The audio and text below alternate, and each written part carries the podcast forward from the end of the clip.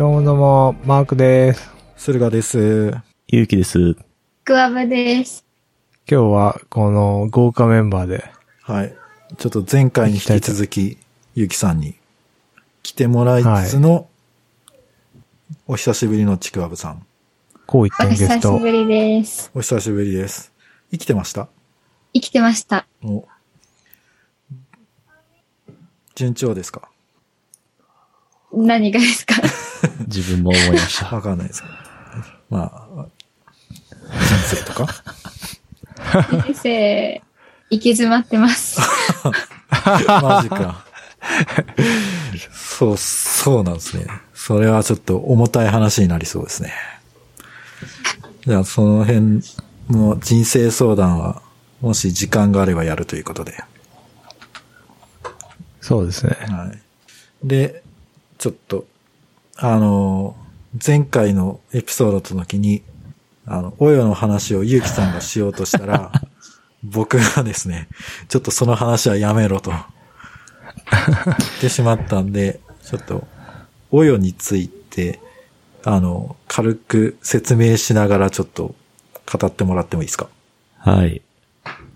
じゃあ、およ、およいいとこ悪いとこみたいな、まあ、月並みな感じで話します。えーっと、まず、およっていうのはインドの、えーっと、会社で、もともとホテルのチェーンとかをやっている会社。で、これが日本で、およライフという、えーっと、サービスを展開していて、どういうサービスかっていうと、えっと、まあ、スマホだけで家が契約できると。まあ、それだけですね。なんで、スマホでポチポチやれば、最短次の日、もう引っ越しができるという。なるほど。え、こあのーこれはどの辺までの情報があれば借りれるんですか？えーっとですね、これは、あの、自分が借りたときは、えーっと、免許証があれば借りられますね。へえ。免許証だけスマホで撮影してアップロードすれば、ちょっと審査、審査があり、その審査を通ることで、えーっと、もう、鍵のあり方とかを教えてくれるっていう。まあ、ただ、一般的な賃貸とかの審査と違って、その、そんなに、その、例えばフリーランスだから落ちるとかそういうことはないっていう感じですね。え、その、現住所がなくても借りれちゃうってこと？ああ、現住所は、どうなんですかね。ただ、あの、免許証と多分一致していないとダメなのではっていうのはあるかもしれないです。それは何と照合するんですか？ねえーっと、自分が入力する住所ですね。ああ、じゃあ免許証の住所を書けば。あそうですね。まあ、住所がない人はいないと思うんで、その古かったとしても。なるほど。じゃあ、免許証を取ってれば借りれる。はい。えーまあ、免許証じゃなくても、マイナンバーカードとかでも、自分の身分が証明できるものだったら借りれると思いますね。なるほど。それって学生社会人とか関係ないんですかね？ああ、どうなんですかね。多分、関係はないと思いますが、ただこれクレジットカード決済しかなかった。クレジットカード決済だけ、ああ、でもペイペイとかもありますね。今見てみると。なのでもしかすると、学生はクレジットカードが持てないので、無理とかもあるのかもしれない。プリペイドカードとかだったらいけるのかもしれないけど。ちくわさんクレカないんでしたっけ？持ってます。あ、持てるんですね。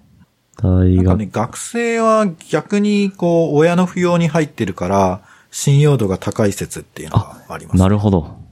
ええクレジットカードの審査みたいなのも、1年の収入、アルバイトでこのぐらいってなんか適当に書けばいいって言われて。へえ。え、でもそれ、あの、クレジットカードの会社の方から言われたんですよ。へえ。そんなにチェだからックしないと。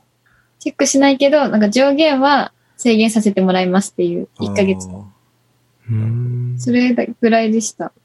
でも、お家とかは借りるとき絶対親とか保証人の身分証とか必要になるんで、そうですよね。もしかするとすごい気になります。制限はないのかもしれない。まあで、これ一般的な賃貸に比べて何がいいって、一番はやっぱり敷金、礼金、仲介手数料が完全にゼロなんですね。で、すごい。そう、自分は、その、えーっと、まあ、諸事情ですぐに引っ越さなきゃいけないっていう時期があって、で、その時に、この賃貸と、ああの、賃貸をいろいろ探していたんですけど、まあちょっと審査に何度か落ちてしまって、めんどくさいなーって思ってた時に、なんか、調べてたら出てきて、借りてみたっていう。えー、え家具家電付きって、あの、最初、どの物件には付いてるんですか？えーっとですね、僕が一番最初に借りた時は、全部の物件に家具がついてたんですけれども、えーっと、なんか最近は家具なし物件っていうものがあるらしくて、で、そこに自分の好きな家具を置けると。ただ、それだと、ちょっとメリットが半減してしまうのではないかなっていうのはちょっと若干思うんですけあど、どういうことかっていうと、家具も何もない、自分はそうだったんですけど、家具も何もなくって、いきなり部屋に行ったらベッドがあるっていう状態がすごいありがたかったんで、そんな突発的に引っ越しする人で、家具がなくていい人がいるのかなっていうのは若干疑問ですけど。っていう感じですね。まあ、突発的に引っ越さなきゃいけないっていう状況の人がどんだけいるかっていう話もありますが。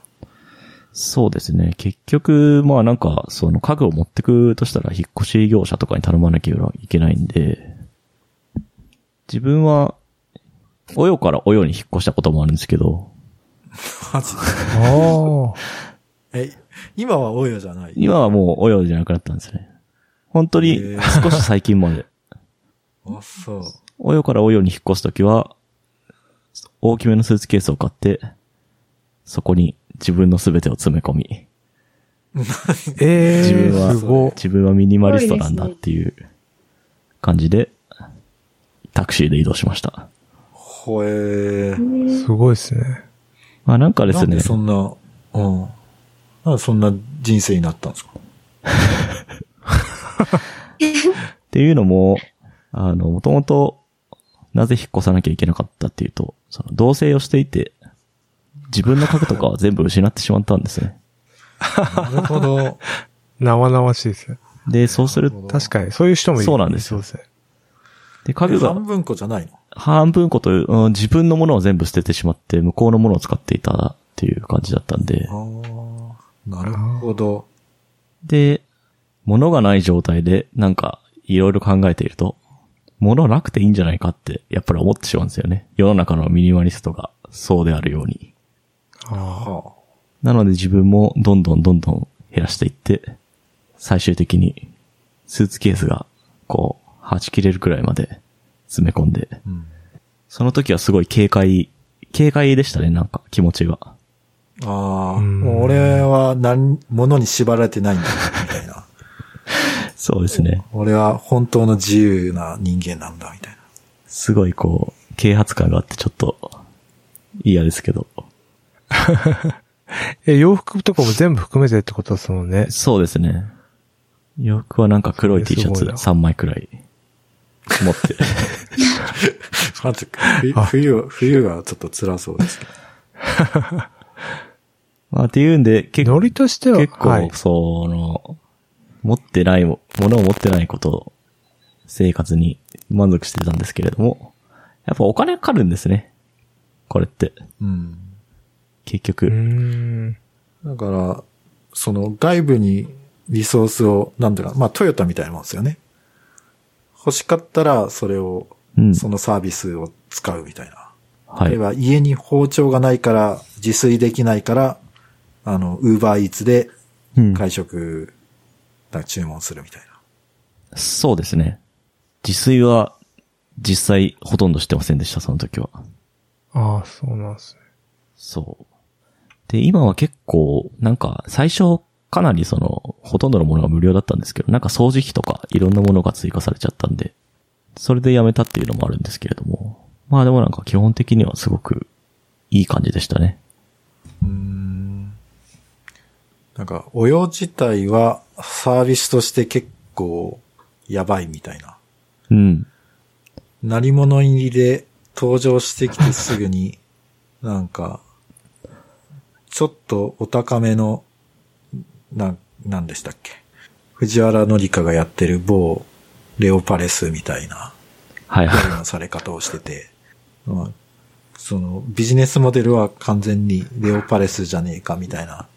そうですよね。なんか、レオパレスっぽいですね。た、高いっすね。完全。あ、そういう意味で言ってますか？そうですよね。高いです、高いです。そう、めっちゃ高くないですか ?1.5 倍ぐらいしません？高いんですけども、これも、なんか高くなったっていう感じですね、どっちかというと。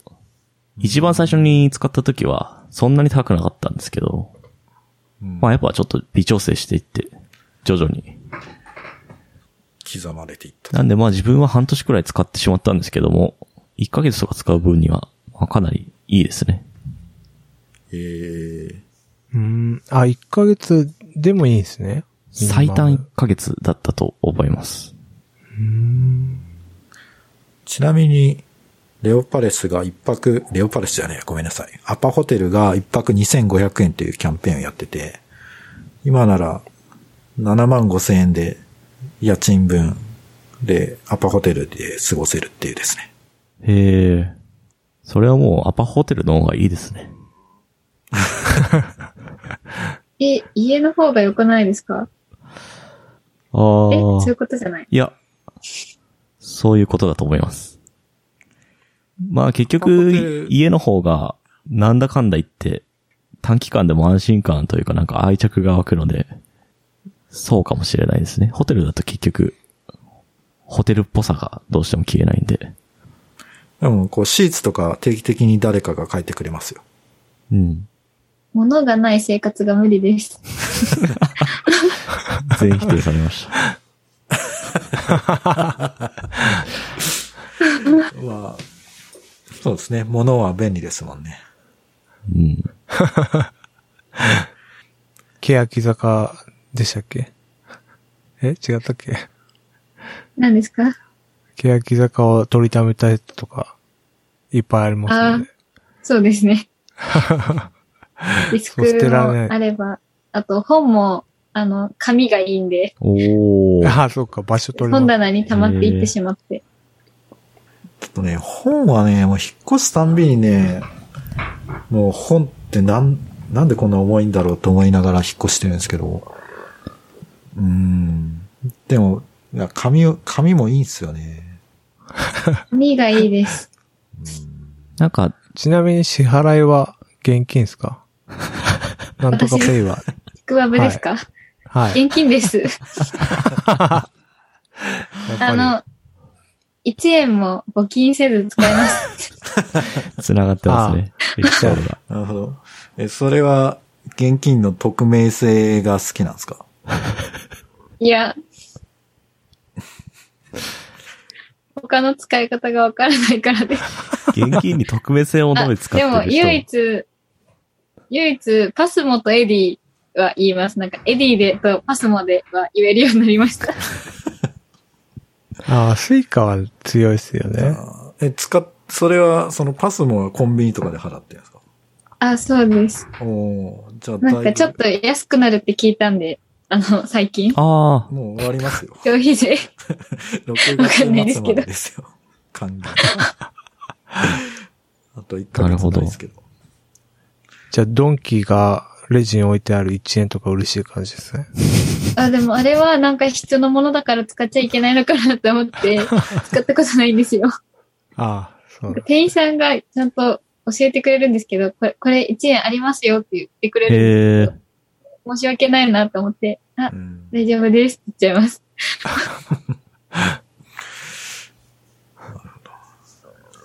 そこはあんまこだわりない感じでしたね。そうか。およライフはこんな感じですかね。こんな感じですね。はい。じゃあ今高くなっちゃったから、その、普通の賃貸に。そうですね。あとは、やっぱり、自分の場合は3ヶ月ごとに更新したりしてたんで、もちろん1年で更新することもできるんですけど、はい。3ヶ月後にどうなってるかわからないから、3ヶ月ごとに更新したりしてると、3ヶ月後に家賃がめちゃくちゃ高くなったりする場合とかがあったりして、今自分が住んでるところが例えば2万円とか高くなったりしてると、これはって思って、そこでちょっと、決定の悩みをしなきゃいけないんで、もうそういうのに疲れたっていう感じですかね。なるほど。やっぱり、賃貸、普通に借りるのがいいかもしれないですね。普通の生活をしている分には。やっぱ、あの、ちょっと踏み込んだ話なんですけど、やっぱ審査通らないもんなんですか？自分は今まで3回ぐらい落ちてますね。ああ、え、なんで、へその、ー家賃50万とかの部屋を借りようとしてるからとか。そんな部屋に そんな部屋に見えますか？芸人的な。まあ、いやー、かなり現実的なラインは言ってると思うんですけども、やっぱり、その、保証会社とかによってやっぱ違うっぽいですね。まあ、詳細は教えてくれないんで、自分も話せないんですけど、あんまり。そうっすよね。すごく不毛ですね、なんかでも、ああいうのやりとりは。そうですね。なんか、やっぱ、あの、通らなかった時にこう、落ち込むじゃないですか。そうですよね。なんか、おおーマジか、みたいな。やはり俺のいこの生き方はやはりダメな生き方なのかとか、こう、やはり社会の、こう、つまはじきされてるんだな、俺は。なんかこそこまで言っちゃうんですか。う、なんかそういうモードにこう入っちゃいます。一個無駄な落ち込みが発生しちゃいますよね、なんか。いや、そうなんですよ。支払い能力はあるけどってことですよね。でもなんか帰国後のウエンツも審査通らなくてお家借りれなかったらしいですよ。えー まあ、芸能界の人は。そうなんですかね。自営業っぽいかまあら。確かに、なるほど。ちょっと。ウエンツごときが、ニューヨークで頑張ったところで。あんまり、彼のこと詳しくないんですけど、で芸能事務所とかだったら、その、所属事務所の会社が借りてくれたりとかしてくれないですかね。確かに。ああ、確かに。どうなんですかね。橋本環奈ちゃんとか、マネージャーと前住んでましたよね。今わかんないんですけど。へえ。それは、え、マネージャーの性別は、女です。あ、女。なるほど。女です。気になるんですね。もちろんですよ。確そこが男だったらもうマネージャーとして失格ですよね。そうなるなるほど。なるほど。うーん。まあでも結構その、あれですよね、その上京するってなっても、やっぱり結構手元にまとまったお金がないと部屋も借りれないし、あの、仕事、収入がない状態で借りようと思ったら、親に保証人立てなきゃいけないし、でも親には頼りたくないとか、結構そういう人たちは多そうですね。うん。うん。私の友達、それで何回も審査落ちてます。もう自分だけの名前で借りるって決めてるみたいで。ああ、いるんですね。そうっすよね。保証人を保証会社立てても落ちましたからね、僕も。だから多分その方もそうなのかもしれない。うん。何のための保証会社なんだろうって思いますけど。そうですね。うんいや、本当まあ、不動産、ちょっと謎、日本監修がな謎なのありますかね。礼金もそうだし、更新料とか。長く住むんだから、むしろ払ってほしいぐらいな、と思うけど、こっちから払うんですよね。そうですそうですね。長期割引とかないですもんね。むしろ更新料でがっつり取られるし、礼金も払うし。最近は礼金へないとこありますけど。なんか6月とかだと全然人が入らないから、その辺の手数料が一気にゼロになったりするっていうのは聞きました。し、実際ゼロで入ったこともあります。へはい。はい。ーはい。じゃあ、お湯話。お呼ばじゃあれし、次は、そうっすね。電脳コイル話。盛り上がりそう。あ、いいんすか？俺が話して。てか、電脳コイル見てる人いるんですか？この中で。さっきオープニングだけ見ました。ああ、ダメだ。名前はよく聞くんですけどね。え、あ昔やってました？あー、そうです、そうです。あ、昔は見てました。あ、NHK めっちゃ見てて、お、すごい。教育テレビ好きで、小中はほとんど NHK で過ごしてきました。あ、じゃあそうかも。だから時代的に、ちくわぶさんの頃かもしれない。見てました。本当だ、2007友達に年。勧められて。2007年にしては。設定をさっき見てたんですけど、なんか、すごい、せ面白そうな設定ですよね。面白かったです。うーん。アニメあんま見ないんす。ですけど、ハマりました。ちかべさん、どういう話なんですか？え、これはマークさんじゃないですね。ここは記マークさんに憶をたどり。ながら。いや、なんか、こう、若い方が記憶力が。いや、ちょっと、そこは。すごい拒否のされ方。じゃあ、マークさん、ちょっとどういう話なんですか、これ？すいません。僭越ながはいら、私の方が。まあ、電脳コイルが、まあ、結局何話したいかというと、電脳コイルが Amazon プライムに戻ってきたっていう感じなんですよ。で、電脳コイルっていうのはどんな話かっていうと、なんかあの、近未来の話で、えっと、子供たちがメガネをかけてるんですよ。そう、メガネをかけると AR で、既存の街にちょっと、なんかレイヤー、テクスチャーがかかるみたいな感じがに見えるんですよね。で、それで、そのメガネ越しでしか見買えないペットとか、AR のペットとかっていうのがいて、で、そこのレイヤーにの古いバージョンと新しいバージョンの境になんかその、なんていうんですよ、バグみたいのがあって、変変。な空間が生まれちゃうみたいな。で、それを、を潰してるのが、まあいるんですけど、潰す機関っていうのが郵政省がやってて、で、そのバグをブイーって攻撃ビームで当てると、バグが潰れるんですけど、で、子供たちはその古い空間で手に入るなんか貴重な宝みたいなのを、なんか、その、やり取りして、なんかおもちゃとして遊こ遊んでるみたいな。その中で起きてく、まあなんかその昔よく占い、占いじゃなくて都市伝説でやって、ここの交差点取ったら意識失ってどっかに連れてかれちゃうよみたいな、そういう電脳空間とオカルトをなんか混ぜたような感じの話なんですよね。で、まあ結局その空間は何なのかっていうのを突き詰めるっていう、問い詰めるみたいな話ですね。が結構 SF として設定が面白いんで、うん。まあちょっと話が長いんですけど、まあ面白いよっていう、うん。面白そう。これは。そうなんですよ。この、ここに出てくる登場人物たちは、必ずメガネをかけているんですか？そうですね。メガネ越しじゃないと、そのなんか電脳空間に、が見えないですよね。ん。うん。AR みたいなやつですなんかもうポケモン GO ですよね。ね。ああ、そうですね。ポケモン GO の感じですね。メガネかけると、存在する動物とかペットとか出てきて。え、今の説明で、ちかうさん合ってました？素晴らしい説明でした。さすが、本当かなさすがマークさん。さすがです、うん本当に。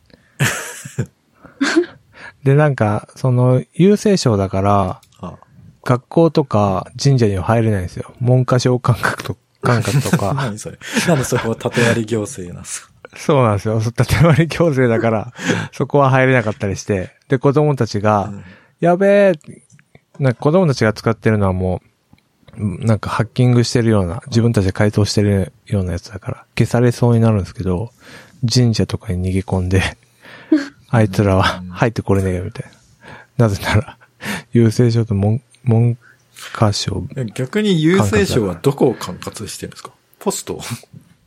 いや、だから郵政省はなんかその、あれですね、神社とか、まあ個人宅とか、えーっと、その、ななんて言うんでしょう。国が管理ししてるけど、自分たちの 省庁が違うとこは入れないですよね。学校とか。おーえ、でも、じゃあ、道路は国土交通省じゃない？まあそこはね、いけるんですよねそ。こはいいんだ。まあなんか、郵便みたいな扱いなんですよね。えうん。ー、なるほど。そうそうそう。なんか微妙なそういう設定が面白い。まあストーリーは面白いんですけど、まあなんか絵面的にはまあなんか、いろんなアニメのオマージュがいろいろあって、うん。物語シリーズとかなんかそういうのが散りべ、散りばめられてるんですけど、まあストーリーが面白いんで、いい感じです。なので、ぜ、ぜひどうぞっていう。これは見たいです。これを戻ってきたっていうのは、昔はあった。そうですね。そうですね。前、昔あって、で、あアマプラって期間過ぎちゃうと消えちゃうじゃないですか。はいはい。なんで消えてて、また見れるようになったって感じです。えなんでまたみいつ見れる、見せれ、見れなくなるかわかんないんで。そうですね。ー、なんかアマプラはね、もう見なくなっちゃったんだよな。あ、そうなんですか。うん。なんかコン、その、コンテンツがいつなくなるかわからない問題とか、うん。ネットフリックスの方が充実してる問題とか、あで、なんか、あと、なんだろうな。やっぱり、アマゾンって僕の中で物を買う場所っていうインプットがあって、うん。なんかじゃあプライム見ようって、なんかあんまりならないな。気持ちの問題ですね。昔はそん、確かに。いいコンテンツ探せ、探せてないのかもしれない。そうですね。いや、なんか逆にいいコンテンツってどうやって探すんだっていうのがちょっとうんわ。かんないです。まあ、レコメンドしかないですよね。うん。この前、ちらっと結城さんが話してた、あ、アップロード？ああ、もう、アマ、アマプラス。アマプラですね。まあ、アマプラ、そうですね。ネットフリックスとかの方がやっぱアプリがいいんで、見たいっていう気持ちになりますよね。それで言うと。気持ち的な問題だ。と。やっぱ、アマゾン、アマプラだと、アップル TV とかで見てますけど、全然挙動がサクサクしてないんで、ちょっと抵抗ありますよね。ちくわぶさんは見てます？アマプラユーザーだけど。アマプラしか入ってないんで、めっちゃ見てます。自粛期間でも見尽くすぐらい見尽くしてます。なんかミステリーとか事件もの好きで、映画とかドラマとか、見れてなかったやつ見たり、あとは自分が前見て面白いなと思った作品をもう一回見返して、なんか突き詰めるみたいなことしてました。突き詰める。分、分なんか卒論とか就活で煮詰まっちゃってたんで、違う分野を研究しようとか思って。なるほど、分析するんです急なんですね。素晴らしい。おすすめとかあります？ええそれはちょっとわかんない。おすすめ、おすすめ全然わかんないです。何も出てこなかったです、今。ああ。前も紹介したんですけど、アンダンってやつはおすすめですよ、私は。だんだん、あの、アニメと実写を混ぜたようなやつですよね。そうですね、それもちょっとえ SF なんですけど。調べるとこまでは行ったんですけど、まだ見てないです。見つくつくまで見てるのに、それだけは 見られてない。なんでさっきあの、リストには追加してあるんですよ。ああ、そうなんです。後から見るリストみたいなやつ。ちょっとね、複雑だからね、ヘビーかもしれない。いや、もう追加する、その、何、コンテンツの時間と消費する時間が完全に釣り合ってなくて、僕の場合どんどん溜まっていくんですけど、ああ、マイリストに。はい。もう、もう無理だと思います。僕は。なんかマイリストを、ど、ネットフリックスもアマゾンもなんですけど、マイリストを消化しやすい UI になってないような気がするんですよね、なんとなく。ああ、そうですね、確かに。なんか、ネットフリックスの分析によると、マイリストに追加しても、こいつら見ねえっていうのが分かったああ、そうななんですね。それはその通りだと思います。だから、マイリストをフューチャーするんじゃなくて、俺たちの、あの、おすすめしたいコンテンツをどんどんプッシュしていった方が、あうんの、視聴時間は伸びたと。なるほど。マイリストはなんか、こう、あれなんですね。なんていうか。そうですね。ブックマークしても、後で見返さないみたいうな。ん。積んじゃうんすな。うんなんか人間の、こう、習性としてやっぱ、その時に、すごい見たいなって思う気持ちは、絶対に何日かすると薄れてしまうんで、やっぱり新しいものの方に目がいっちゃうんですよね。どうしても。そうですね。こう、いかにこう人間を考えさせないか、衝動性で行動させるかっていうのを、どのサービスもひたすら追求していってますよね。も う完全動物ですね。でもなんかやっぱ、マイリストに入れたものは全部見切りたいという気持ちがあるんで、もう少し、こう、なんて言うんですかね。忘れた頃にもう一度表示してくれるとか、そういうのやってほしいですけどね。もちろんマイリストに見に行けば見れるんですけども、そうじゃないんだっていう。アプリ開いた瞬間に、マイリストに何々が残っていますみたいな。ああ、いいですねやって。ほしいです。それはすごい良さそう。なんかそうなると仕事感が出てきます、ね。ああ、これ消化しないとなーみたいな。でも、今はこっちが見たいんだよ、みたいで、アプリ立ち上げなくなっちゃって。あれそうです私、ね。あの、YouTube の後で見るが、もう、めちゃめちゃ溜まってしまってます。な。それもすごいわかりますね。それもわかる。絶対見ないんです。うんだってで1ヶ月後ぐらいに全部スライドして、なんか、消していくっていう 作業を。それこそ YouTube のコンテンツって、その、見なきゃいけないコンテンツじゃないじゃないですか。うん。はい。なんか、まあ、悪く言うと、どうでもいいコンテンツばっかりなんで、なんだろう。うん、まあ、絶対見ないですよね。なんか自分にためになるも人間味。が溢れてて、はあ、どうぞ。人間味溢れてて面白いんですよね、YouTube。い。ああ。自分では絶対考えないことをやってたり、うん。伝えたりしてるのがすごい面白くて。ああ、そこは完全に同意ですね。あの、は、僕が林博先生について語ってるエピソード聞きました？あ、聞きました。あなんか、ちょっと、今のちくわさんと同じことを言ってましたよね。え 全然理解できなかったんですよね。見てるジャンルが違すぎて。ああ、いやでも根底にあるものは、でも、多分、考え方としては一緒だと思います。そうですよね。自分にはない視点みたいなのが欲しいとか、そういうニュアンスですよね。そうです、そうです。YouTube って、それやっぱ偏ってても、なんか言い切る人の方が視聴回数伸びてますよね。えーなんかとんでもでもよ、なんかすごい、めっちゃお前はダメだみたいな、このなんとかはダメだみたいなやつの方が断言系、自分のオピニオンを伝える系がなんかすごい再生数あって、こっちでもいいんじゃないでしょうかね、みたいなやつはあんま伸びてない気がする。なるほど。まあそうっすね。それがまあ偏ってってもって感じですね。まあ、でも、うん、難しいっすね。でも、なんか断言することって、なんか一つの物事っていうか分野を知れば知るほど、なんか断言ってできなくなりはずじゃないですか。そうなんですよね。なんかこう、こういうやり方もあるけど、でもこれもいいし、みたいな。でもそんなことをなんか、延々とベラベラ喋っても何が言いたいか伝わんないから、やっぱ、スパッと言い切っちゃう方がコンテンツとしては分かりやすいんでしょうね。うん。うん。はい。まあ、これが電脳を超えるバナ でした。だいぶ、だいぶ。だいぶ脱線しちゃいましたけど。はい。ちくわさんからなんかないですか？うん、一ネタぐらい、最後。クラブから、いや、本当に課題、オンラインって課題が多くて、なんもなくて、話題が。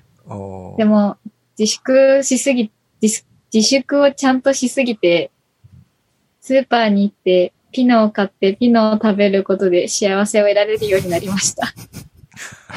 どういうことですか？ですね。全然わかんない。なんか自粛期間で、まあ、料理とかはするにしても、基本的に節約とか結構してるんですけど、はい。だからお菓子とかアイスとかを買うなら、食費っていうんですか？材料、作る材料とか、カップラーメンとか買った方がうん。いいっていつも思ってたんですけど、自粛でストレスが溜まりすぎて、ピノいいよねって思って食べたら、ハッピーすぎて、小さなことでこんなに幸せになれるんだなって 気づきました。なんか、一人で戦時中みたいな暮らしをしてるってことです。確かに。なんなんだ。やっぱ、うん。え、お菓子を買うのは良くないっていう思考になっちゃうってこと？そうですね。スーパー行ってお菓子コーナー通っても手出さず食料品って、なんて言うんですか？食材うん。を買います。はあ。うん。もやしとか、豚肉とか。そうですね。それって自粛関係あるんですか？あ、でも自粛がなかったらピノ食べてなかったかなって。あ、なるほどね。あ、そういうことか。ストレス、自粛のストレスで甘いものを欲しちゃったっていうかなあ、そういうここと、あ、そういう話ですね。うん理解してなかった。だ普段取らないようなところに行ったってことですね。そうです。うーん。まあ確かに、ピノは贅沢ですね。あんなちっちゃいの、えゆうきさんは？100、200、自粛はしてる？僕は、もう、2ヶ月くらい電車乗ってないですね。お、一緒っすね。はい。僕の場合タクシーも乗ってないから、あの、徒歩と自転車しかうん。交通手段がなくて、だから小学生に戻ったかのような生活ですね。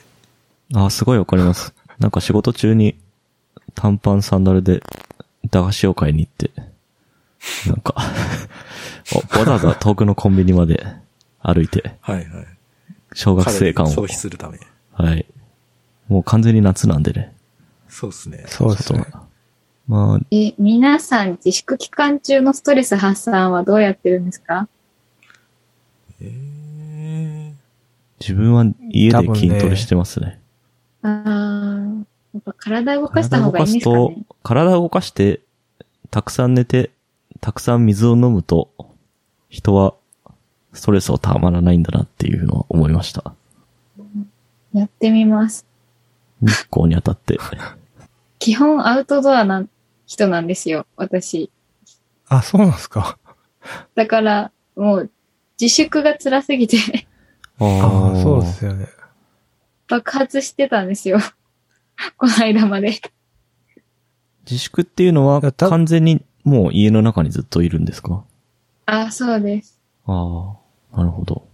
俺の考えだと、正しく理解して、も予防してれば別に外に出てもいいんじゃないかなと思ってるんですよね。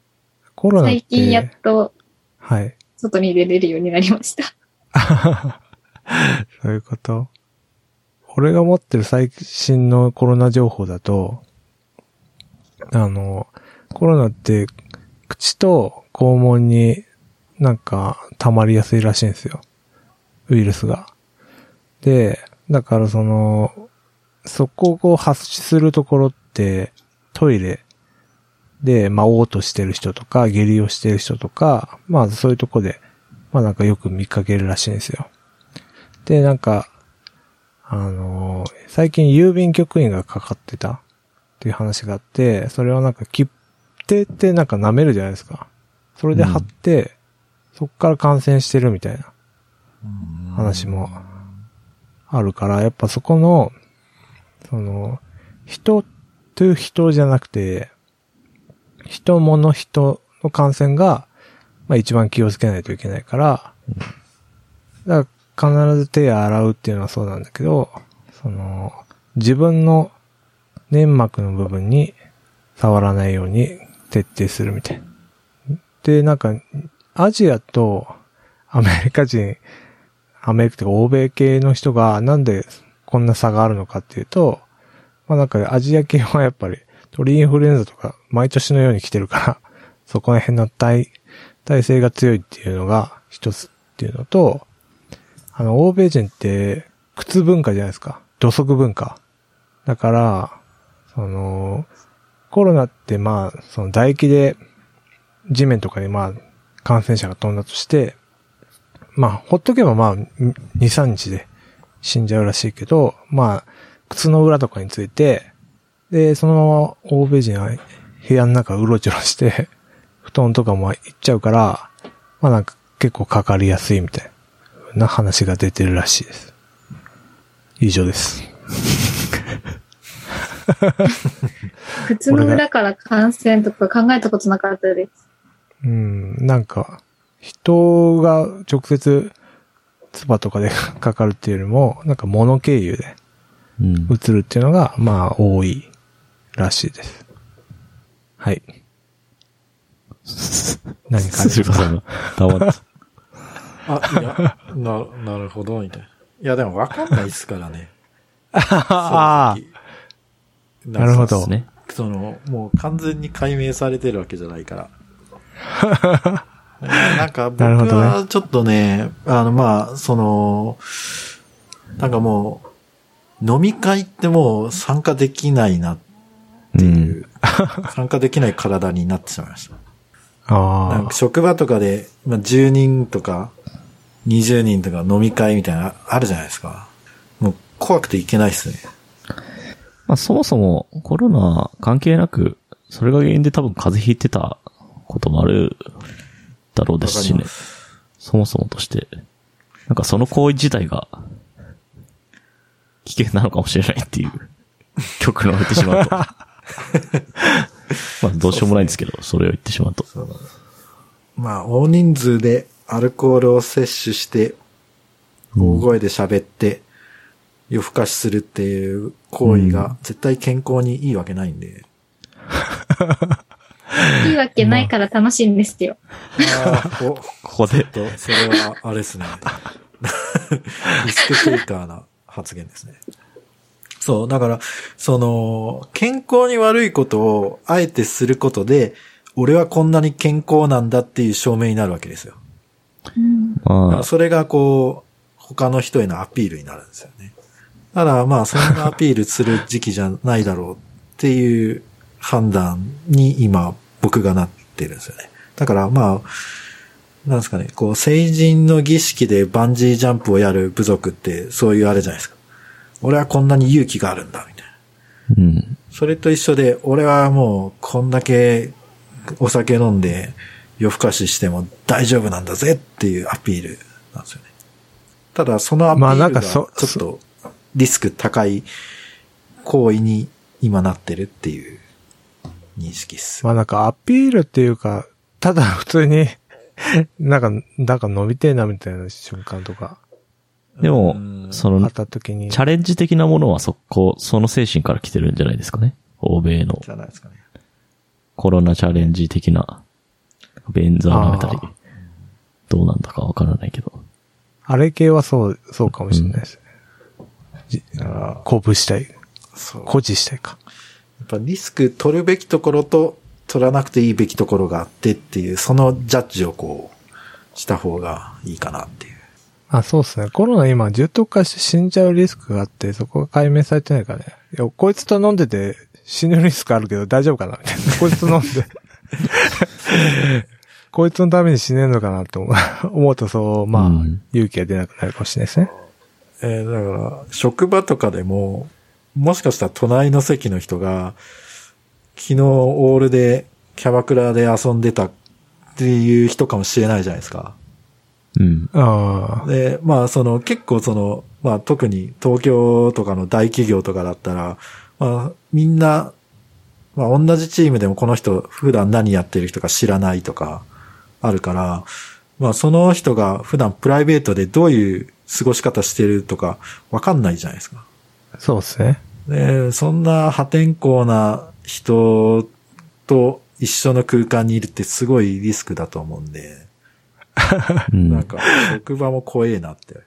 まあ、それで言ったらでも、その前からそうじゃないって話じゃないですか。そうなんですよ。そう。いや、なんかでもそれで言ったらなんか、隣が、隣に座ってるやつがサイコパスいきなり刺されるかもしれないっていう。まあ電車とかでもあり得る話じゃないですか。だいぶど極こも行けなくなっちゃうから。まあ、じゃあ、なんかね電車の中にやべえやついて、刺されるかもしれないっていうリスク。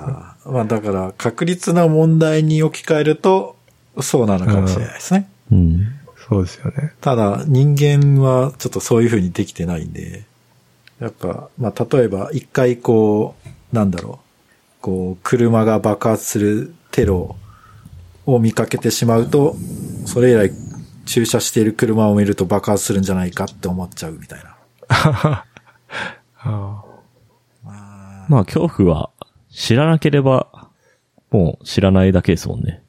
知れば知るほど恐怖っていう感情がなんか、芽生えるから。ーうん。そうなんですよ。まあ、かといって、なんか知らないまま、マスク、まあ、飛び出してって、コロナかかって。っていうのも、なんかでも、羨ましいですけどね。知らないくて。ああ、まあまあまあ。確かに。まあ確かに。コロナのことというよりは、その、いろんな恐怖に対して、なんか自分は、その、調べすぎてしまう傾向があって、いらない恐怖を、こう、自分自身でこう植え付けてしまうっていうのが、なん。かすごい、なん。か自分で自分の首を絞めてるっていうのがあるん。で、だから、そうですね。怖いもの知らずな人、すごい羨ましいですね。怖いもの知らずっていうのは、調べてないっていうだけなのかもしれないけど、一般的に言われてる人は、まあでも、こ、子供とかも、すごいすよね供とかそうですよね。もう、いきなりそうですね。道路に飛び出しまうした。ん。ちなみに、ちくわぶさんのその、ストレス話に戻ると、あんまりこの生活でもストレスたまんないんですよね。僕の場合だと。そうなんです。だから、このね、この業界の人良くないところで、一応、一日1時間は外出して、まあ、できるだけこう、昼間とかに出て日光を浴びて、ビタミン D を生成するとか、まあ、そんくらいの外出はするようにしてるんですけど、別に、そんだけして、まあ、誰とも会わずに、誰とも会話しなくても、そんなにストレスたまんないっすね。うんなんか一時期毎日オンライン飲み会みたいな、飲み会と称してるだけで飲んではないんですけど、うん。オンライン通話とか友達、地元の友達10人ぐらいでやってたんですけど、やっぱオンラインじゃダメなんですよね。私の体はダ。メなんですね。おっと。授業もそうだし、誰かといたいっていうか、うんウェーイみたいな感じでやってたいです。自分はなんか、手段が何であれコミュニケーションさえできれば大丈夫なんだなって気づきました。テキストでもいいし。確かに。そうか。そうですね。だから、あ、喋んなかったら、あの、声帯がですね、弱るんですよ。声が出なくなっちゃうんですね。だからまあ、適度になんか発話はした方がよく、いいなっていうのはあります。うん。でもコミュニケーションは別にね、テキストでも、まあ、のろしでも大丈夫かなって。え、でもいいんじゃないですか？あの、多分20代の女性とか一番重症化しにくい世代じゃないですか。そうなんですか。うん。だからまあ、もうこれは、あんまこういう極論を言うといろいろ問題があるからあれなんですけども、60代以上は家から出るなってすれば、いろいろ、あの、この問題解決すると思うんですよ。うん。あの、やっぱ60代から、こう、重症化率とか、死亡率とかが高くなっていくんで、まあ、あと、まあ、若年層でちょっと、基礎疾患持ってる人は、ちょっと、まあ、自粛してね、ぐらいで、まあ、いい気がしなくもない。けど、まあ、僕はちょっと臆病なので、あの、今はかかりたくないなと思ってる。私、かかったかもってなった時の検査が嫌だからかかりたくないんです。それは、あれ痛い、痛そうだからあ嫌です。インフルエンザの検査とかも世界で一番嫌いだと思います。あーああいう、あれが嫌だから、周りも自分も本当に気をつけようって感じです。なるほど。ああ、な、なんか、あれですね。そこが抑止効果を生んでるんですね。あれが嫌です。うん。鼻にグリグリやられるんですね。あーまあ。でもあのーでもみんな、金、もうみんななんか自粛してないですよね。してないです。ねうん、街結構普通に戻ってますね。ねそれで、まあこんな感じなら大丈夫なのかなっていう気がしなくもないですけどね。うん。うん、ただ、もう電車に乗って通勤はしたくないなっていう。そうなんですよね。そこがあるから僕は、いや、あのコロナ危険だからみんなって。完全ポジションともしかしてそういうポジショントークをしてる人がほとんどだから。そうそう。コロナは風邪だっていう人言ってる人はもうそういうね、なんかみんなが自粛してると、あの、収入がなくなるような人たちです。なあ。まあ、この話は 尽きないんで、まあなんか自分の中でいい落としどころを見つけていこうっていう感じですかね。そうですね。うん。まあちょっといい時間なんで、そうですね。他に何か話したいことがなければ。そうですね。ちょっと、まあ僕がトラブった関係で遅れてしまって、いえいえいえ申、し訳なかったですが。ゆうきさんもめちゃめちゃいい感じで喋れて、いやいや、久しぶりのちくわくさんも。ちょっと機材そのまま放置しとくんでまた出てくださいよ。これいいですね。マイク、自分でも聞いてみましたけど、風を切る音がだいぶ減ってるみたい。このシールドのおかげでう。ん。さすが。あんま僕比較して聞いたことなかったんで、わかんない。ちゃんと効果がある。ありますね。結構。はい。はい。ということで、また皆さんよろしくお願いします。はい。じゃあまた今度。はーい。バイチャバイチャ。バイチャ。バイチャ。